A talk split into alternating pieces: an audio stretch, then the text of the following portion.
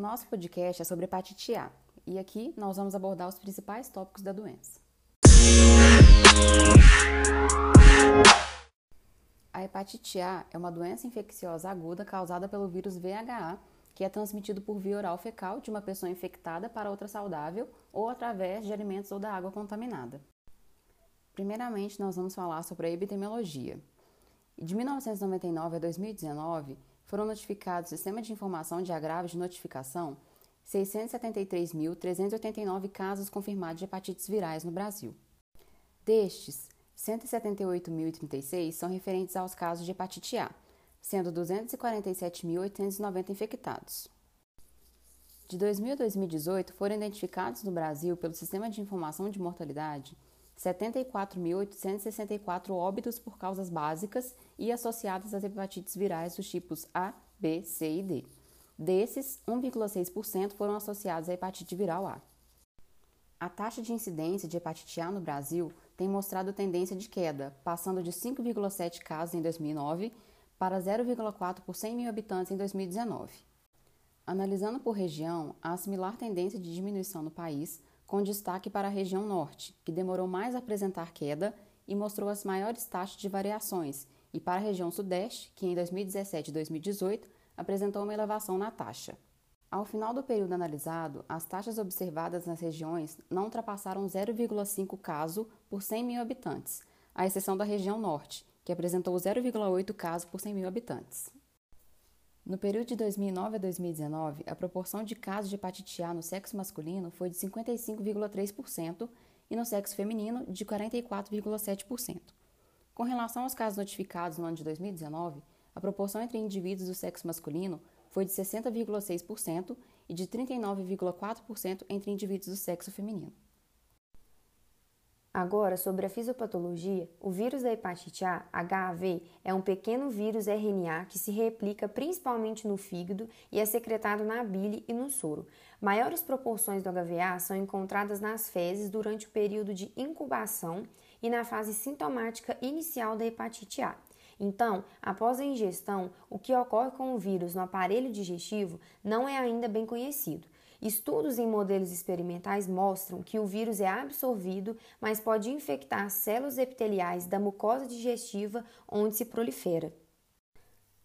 Cai na corrente circulatória e chega aos hepatócitos, pela circulação portal e pela circulação sistêmica, através dos espaços interendoteliais dos sinusoides e do espaço de Disse sendo capturado pelos hepatócitos através de um possível receptor, uma integrina mucina simile de classe 1 já identificada em células não hepáticas de primatas não humanos. O vírus se multiplica no hepatócito a partir de uma cadeia de RNA com sentido negativo, originada a partir da cadeia com sentido positivo por ação de uma RNA polimerase viral. O vírus montado é eliminado através da membrana apical do hepatócito, chegando aos canalículos biliares e daí, juntamente com a bile, ao intestino, pela membrana basolateral chega ao sangue. Os mecanismos de eliminação do vírus na bile e no sangue não são conhecidos, mas independente da necrose do hepatócito, os altos títulos de vírus são observados nas fezes antes de manifestações clínicas ou laboratoriais da infecção ou seja, antes de fenômenos de necrose hepatocitária. Agora nós vamos dar continuidade falando sobre como é feito o diagnóstico de hepatite A. E além do diagnóstico laboratorial, pode-se confirmar o caso pela história do indivíduo, investigando se ocorreu contato com alguém que teve a doença. No caso de surtos, pode-se confirmar a hepatite A por meio desse vínculo, depois que um ou dois casos apresentaram anticorpos anti-HIV da classe IgM. O diagnóstico específico da hepatite A aguda é confirmado através da detecção de anticorpos anti-HIV da classe IgM. Portanto, é um diagnóstico de infecção atual ou recente que é realizado por exame de sangue, no qual se pesquisa a presença de anticorpos anti-HIV IgM que podem permanecer detectáveis por cerca de seis meses. É possível também fazer a pesquisa do anticorpo IgG para verificar a infecção passada ou resposta vacinal da imunidade. De qualquer modo, após a infecção e evolução para a cura, os anticorpos produzidos impedem nova infecção, produzindo uma imunidade duradoura. Bom, agora sobre as manifestações clínicas, quando elas surgem, elas podem ocorrer de 15 a 50 dias após o contato com o vírus da hepatite A, que é o período de incubação do vírus. O início ele ocorre de forma súbita, sendo que o paciente apresenta febre baixa, fadiga, mal-estar, perda de apetite, sensação de desconforto no abdômen, náuseas e vômitos. É, quadros de diarreia são mais comuns em ocorrer em crianças do que em adultos, e já quadros de icterícia são mais comuns de acontecerem nos adultos do que nas crianças. Por isso, as fezes elas podem ficar amarelas branquiçadas e a urina de cor castanha avermelhada. A evolução da doença em geral não ultrapassa dois meses e em cerca de 15% dos infectados as manifestações podem persistir de forma discreta por até seis meses, podendo ter o aparecimento de sintomas nesse período. A recuperação ela é completa e o vírus ele é totalmente eliminado do organismo, não havendo desenvolvimento da doença hepática crônica ou estado de portador. E considerando todos os casos de hepatite A, a letalidade do vírus é de 0,3%, sendo que a evolução grave em adultos é mais comum e o número de óbitos pode chegar a 2% em pessoas com mais de 40 anos.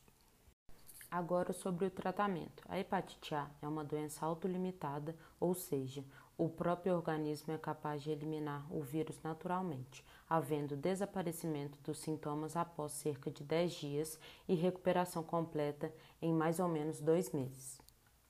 Apesar disso, é importante que a pessoa consulte o clínico geral ou infectologista caso apresente qualquer sinal ou sintoma que seja indicativo de hepatite A, para evitar que o vírus cause inflamação mais grave no fígado. Normalmente, o médico indica remédios que ajudam a aliviar os sintomas, como analgésicos, anti-inflamatórios e remédios para enjoo. No entanto, é importante que o tratamento seja seguido de acordo com a orientação do médico para evitar que aconteça sobrecarga do fígado. Além disso, geralmente são feitas algumas recomendações para acelerar a recuperação da pessoa, como ficar em repouso, beber pelo menos 2 litros de água por dia, comer pouco e de 3 em 3 horas, evitar alimentos de difícil digestão, não consumir bebidas alcoólicas, não tomar outros remédios. Agora sobre a prevenção. Como o contágio da hepatite A acontece basicamente de forma fecal-oral, algumas medidas simples devem ser tomadas para evitar as situações de risco. Entre elas estão: tomar vacina contra a hepatite A, de acordo com as recomendações do Ministério da Saúde, ter bons hábitos de higiene, lavando bem as mãos antes de comer e depois de usar o banheiro, evitar os alimentos crus e desinfetar bem os alimentos antes de ingeri-los, deixando os alimentos de molho em água clorada durante 10 minutos. Preferir alimentos cozidos ou grelhados porque assim os vírus são eliminados. Beber somente água potável, mineral, filtrada ou fervida. Esse foi o nosso podcast. Muito obrigada.